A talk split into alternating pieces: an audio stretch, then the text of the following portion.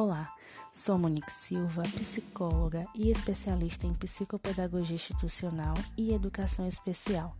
Vamos falar um pouco sobre questões que surgem no contexto de atendimentos realizado em instituições públicas, serviços ligados a planos de saúde ou consultório particulares.